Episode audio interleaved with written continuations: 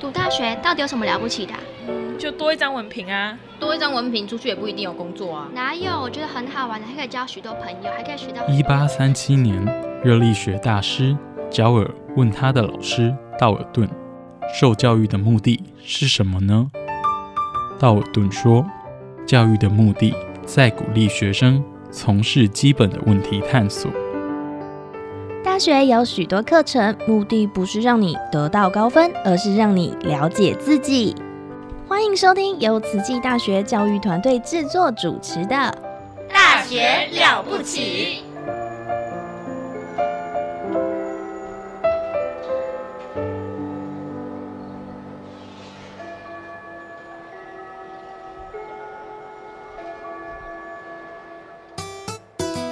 Yani besanokho emakhaya libito lami ngisimphiwe kwadlamini ngifunza eTaiwan and I'm a student of Tzu Chi. Salam Sujatro, Salam Satu Malaysia.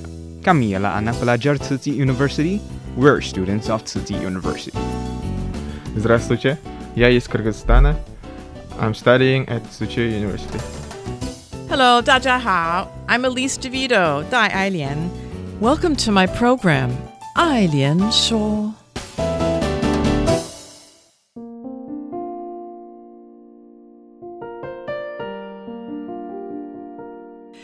Hello, everyone, and welcome to the show, Ai Lian Shuo. I'm your host, Elise DeVito. Today we have an extra special guest, Philip Weihao Xu. Philip was born in Taiwan and raised in both Taiwan and the USA. He's lived and worked in Taiwan, the USA, and China. More about his history soon. Welcome, Philip, to the show. Hey, thanks for having me. Well, Philip, you're joining us from a quarantine hotel in Yongkangjie in Taipei. And it's ironic because we used to live in that area many moons ago. Yes, full disclosure, Philip is my son. So, Philip, I'm struck by the contrast, if there is one, between the Philip Xu of your formidable LinkedIn page and the Philip Xu of your personal website that features your creative work. This sounds like two different people. Your music and writing on the one hand, your academic studies and work experience on the other. So, the question for today is at odds or in sync? Or maybe you're still figuring it out. That's the overall topic I hope to explore today.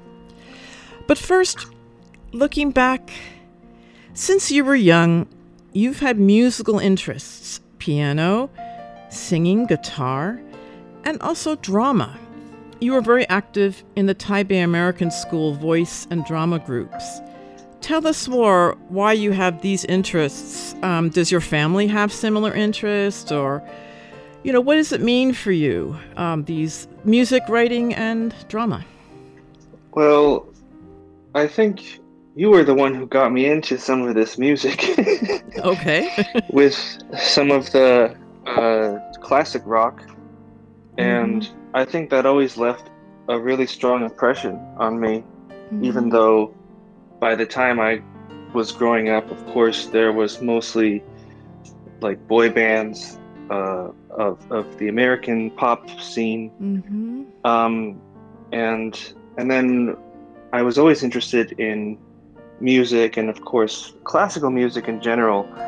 Listening to radio broadcasts, um, it was relaxing, but the the composers also influenced me a lot in terms of what could be done with the the, the medium. hmm And so when I went to the American school in Taipei, I think the other teachers, some of the other students, were especially uh, also in tune with that aspect of musicianship, not only from a classical perspective, um, but also from a musical theater perspective. Mm. So that And, gets. uh, oh, go ahead. Sorry. Oh, and then when I interacted with the teachers and the other students who were at similar um, backgrounds or they had similar styles of of uh, an interest, then it just became a matter of, oh, who who do I get along with more. Mhm. And I think that was something that carried through for me um, into my recent activity uh, and, and in college and so on. Oh, okay. And what about drama? I mean, music is one thing, but drama. Um, how did you? Why did you like that particular art form? Yeah, drama is interesting because it's the written component is can be either very dense or it could be dialogue uh, character heavy um, or it could be taught within the context of English literature itself or any sort of literature such as uh, Shakespeare although there's many other examples so that was where I really uh, acquired my interest in writing and, of course, acting. Um, but I decided that music was more more uh, generous in its emotional um, feedback. I think so. That's why overall music has stuck with me more um, in in terms of its its impact on my life. Oh, okay. You say emotional what? Emotional feedback. Um, you could say feedback. Okay, okay. We'll talk more about that in a minute. Um, but then, you know, you have music, drama, writing, but for university, you chose Georgetown School of Foreign Service. So uh, it sounds like you have many interests here. Why did you choose Georgetown um, SFS? Well, I was reading a lot of magazines at uh, Granny and Grandpa's house in North Carolina.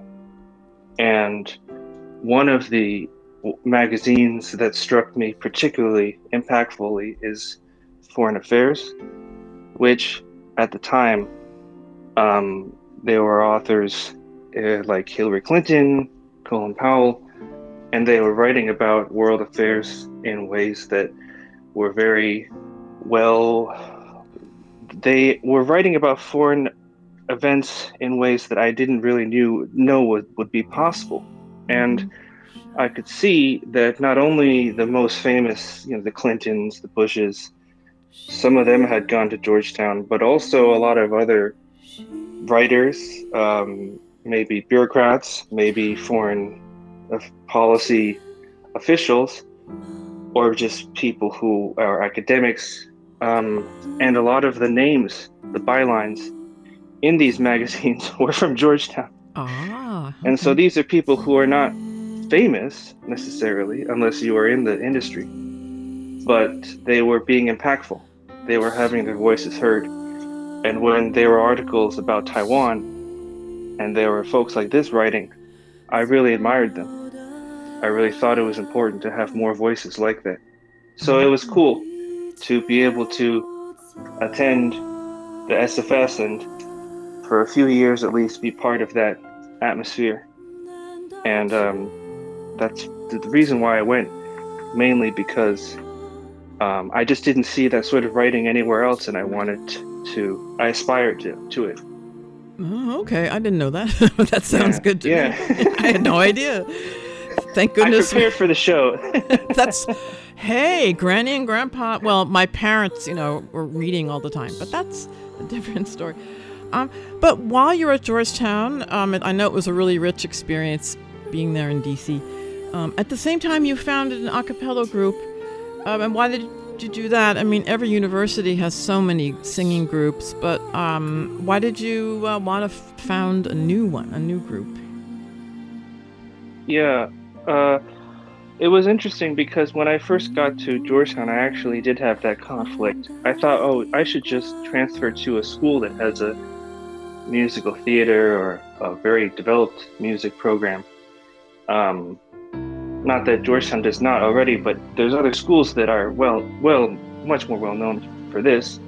And so I felt that urge, um, but fortunately, I wasn't the only one. So there was a group of other young men who decided uh, they were already because acapella was already quite large. I mean, quite um, popular at the time. So there were already a number of co-ed groups, and uh, there was one major Georgetown all men's group called the Georgetown Chimes, and I did actually kind of go to their some events and but we decided we wanted something that was more contemporary in in focus whatever that means i don't think we really had a great idea what we wanted to do besides sing like hip hop Mm-hmm. for example. And and so that was what kind of led to us founding this new group called the capital g's. And it's still there actually. Oh wow. and for my own yeah and for my own um, purposes i had done a cappella in high school for three years and it was co-ed. So I, I, I kind of had the intention to switch to a different style Mhm. um, the in terms of the what what kind of music can be done the interactions um, it's different d- depending on the gender makeup but interestingly the capital g's is now they're no longer allowed to define uh, a cappella groups as all male or all female Oh. so actually it's it's a well it's it's has both types of voices represented Oh, now. Interesting. Uh, but I, I, yeah, but at the time, it was the all-male a cappella group that was, in addition to the Chimes, who have been around for I don't know, like 70, 80 years. That's right. That's the classic one at Yeah. Georgetown. Yeah, That's oh, I'm so glad they're going on. Um, so then, so there's okay, music, international affairs. Then for graduate school, you studied international security policy at Columbia University um, School of International and Public Affairs with a focus on cybersecurity policy. Wow. Um, and then you got a master's in international affairs. Um, so that's you know once again you're pursuing the international or you know consulting you'll go into consulting later but you did you were in a choir you were in a choir um, in upper manhattan um, so that must that was I, I guess that was meaning for you for you too right? I remember going to one of your concerts. You actually had time to yeah. It was the yeah the Riverside Choral Society, and I think the the meaning came in not only performing and singing, but also being with people uh, around people with and socializing with people who I wasn't really going to be exposed to that much in a graduate school environment. That's so right. there were anything from f- retirees, from folks who, or just folks who are interested in making choral choral music in Mhm. in upper upper Manhattan, and then um, the other folks who were also my my age or around my my age Mhm. um, were doing art arts. They were doing tech. They were they were living in New York in ways that were going to be very different from the folks I would be exposed to at my grad school program. So Mhm. that's really where it was important to keep that, even though it was actually quite difficult because I didn't have time. So the whole Mhm. time I'm in grad school, I don't have time for anything besides Mm. academic work because that was a decision pretty conscious to focus as much on finding and completing and doing as well in the best program I could find Mhm. I could get Mhm. in Mhm. around this around this subject. So but that was that was uh that was the decision and two years was the process. I know, pretty. It was intense. I remember that. yeah, it was Yeah. very much um, intense. But the good the the good thing thing that came out was um, my writing improved dramatically. Oh, yeah, yeah. That's Yeah, and that's sort of at the end of that, I decided to start writing my novel. So that was that was good. Okay. So yeah, that's a good. Actually, I didn't really know because I thought I remember you writing in high school. You got a writing award, but um, but yeah. So with music, you've had this interest in your since you were in primary school, and you just answered my question. So you've been writing English, but you say after grad school you feel like your writing improved. But if your writing improved, well, you've been writing for international, um, you know, online magazines um, but also creative writing. But why does grad school writing? That's different. That's a special kind of writing research. But why does that? Why does that uh, jumpstart your interest in creative writing, though? There has to be. Yeah, I think I had some interest in creative writing from before, of course. Uh, just reading um, a lot of children's literature, but also sci-fi, uh, young adult. Um, but in terms of having the, I think it's about confidence of saying I am routinely preparing research papers of Mm-hmm. 20 pages, uh, maybe two a semester.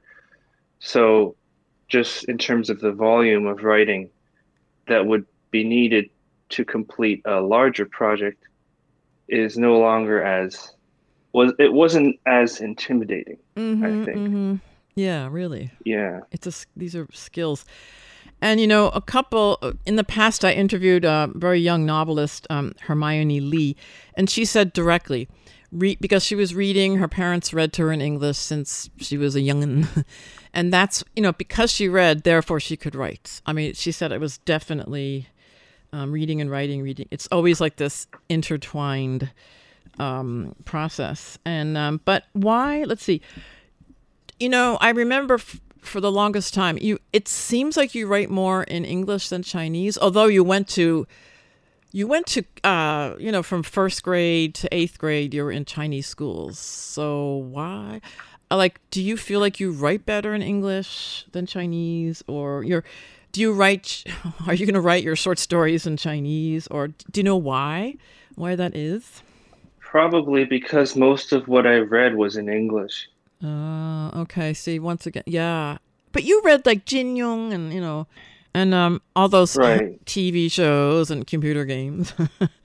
um, Right, but the complexity of the ideas in certain in literature require like a pretty wide range of reading unless someone just says I read exclusively a certain genre mhm. and I write exclusively in a certain genre. But then the writing may be a little bit one sided or Mhm. simplistic, or maybe it's just formulaic because Mm. it's like the input will give you a certain output. And I Mm. think there was so much variety in what I could read, so much Mhm. more variety Mhm. uh, in English Mm. um, and that continued throughout. Um, and it was much more accessible in a way. It was much more geared towards different audiences. I find that a lot of Chinese is not written for a wider audience. Ah, and. So even in the example of um, international affairs, Mhm. uh, the reading comprehension level for for a, typical article in that industry is high, but it's not so high that uh, it's inaccessible to Mhm.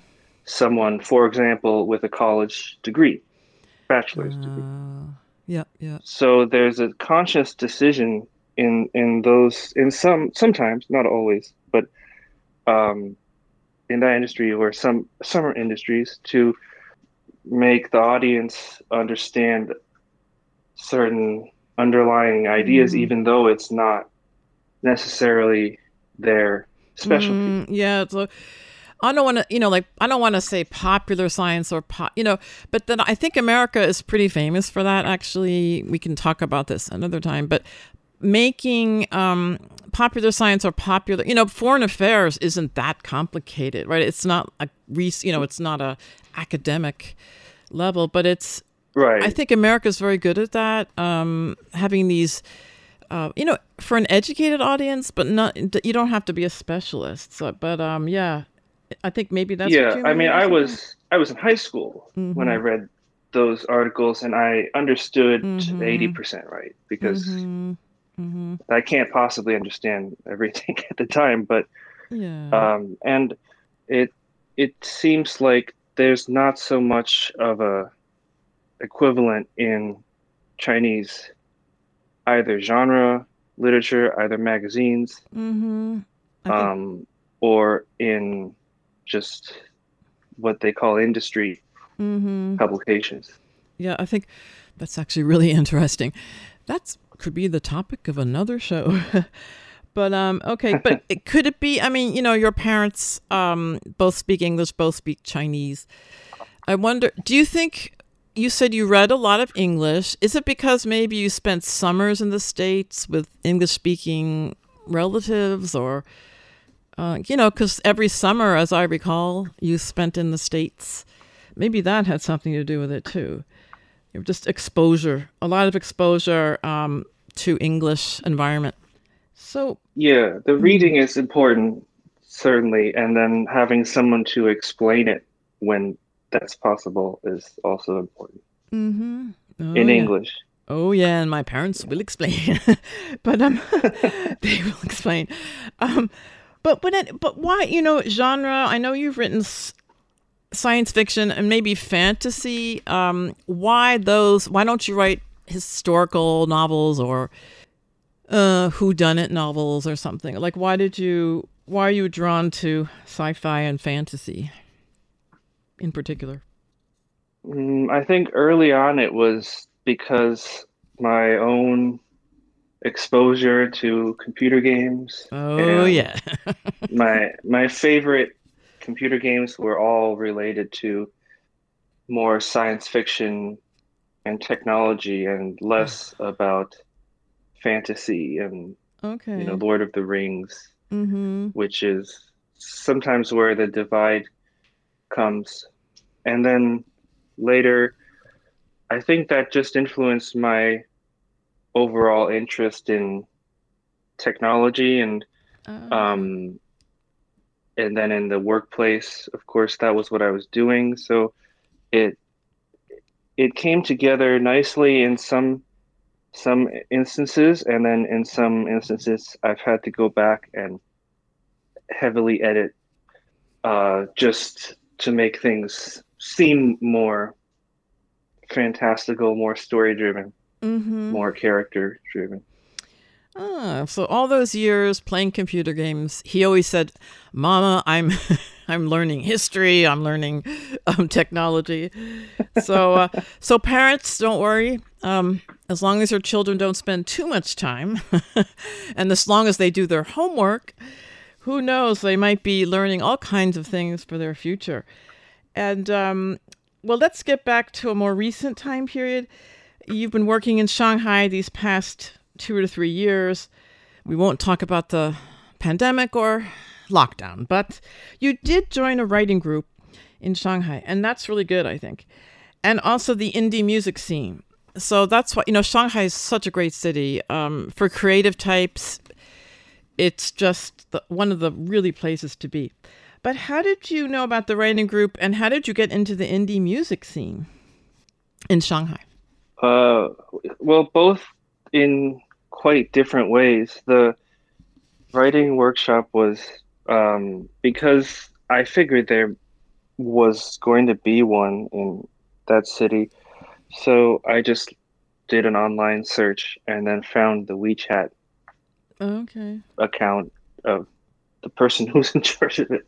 Mm-hmm. Um, and so at first I brought my sci-fi and then I started doing creative nonfiction, which is smaller, um, shorter works. And they have been very supportive. And so the the group just continues to have uh, their events. And then for the music, it just comes back to finding people who are more you're more alike in some ways. And i was at the time in uh like a craft beer restaurant.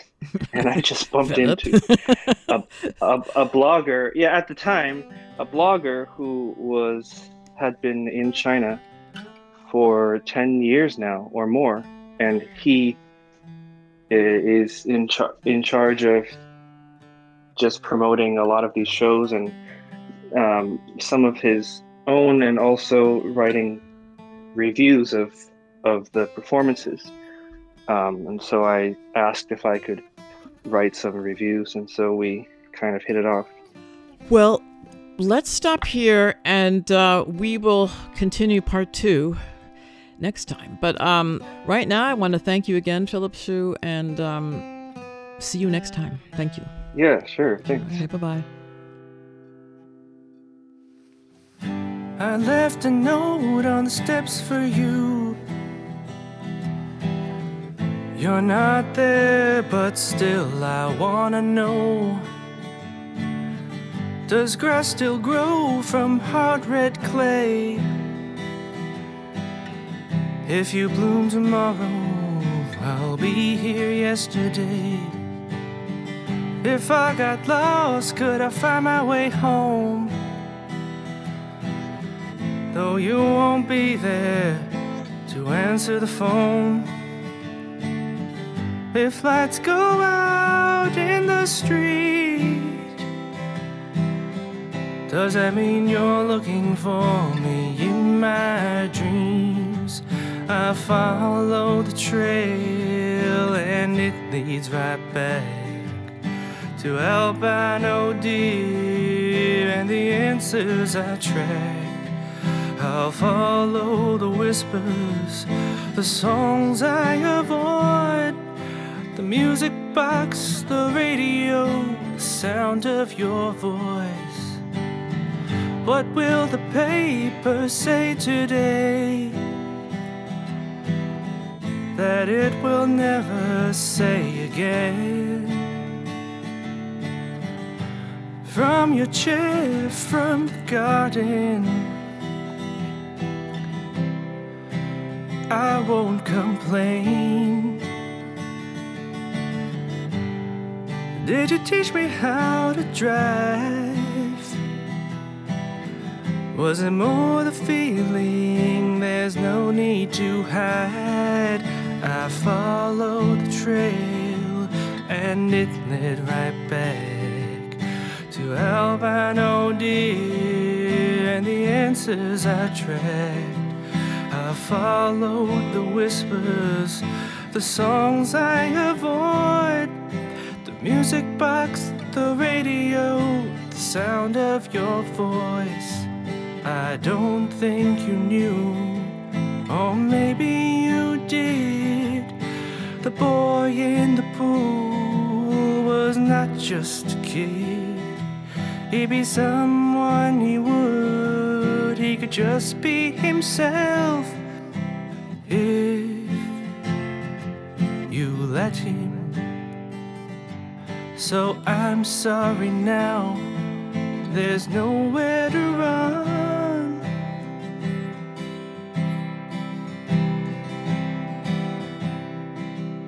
Someday I'll sing about 851. I'll follow the trail and it leads right back to albino deer and the answers I tracked. I follow the whispers, the songs I avoid, the music box, the radio, the sound of your voice. I'll follow the trail and it leads right back to wolves and gray foxes and the stories we had. I'll follow the whispers, the songs I avoid, the music box, the radio, the sound of your voice, the music box, the radio.